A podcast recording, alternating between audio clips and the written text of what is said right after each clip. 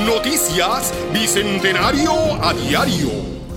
Hoy, 2 de mayo de 1821, la guerrera patriota doña Josefa Camejo, a la cabeza de unos 15 hombres armados, irrumpe en el pintoresco poblado de Baraibet, donde hasta hoy gobernaba José Chepito González. Esto para apoyar la campaña del general Rafael Urdaneta que ha partido de Maracaibo para liberar la provincia de Coro.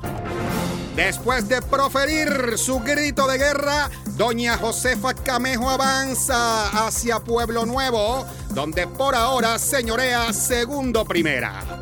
Seguiremos informando.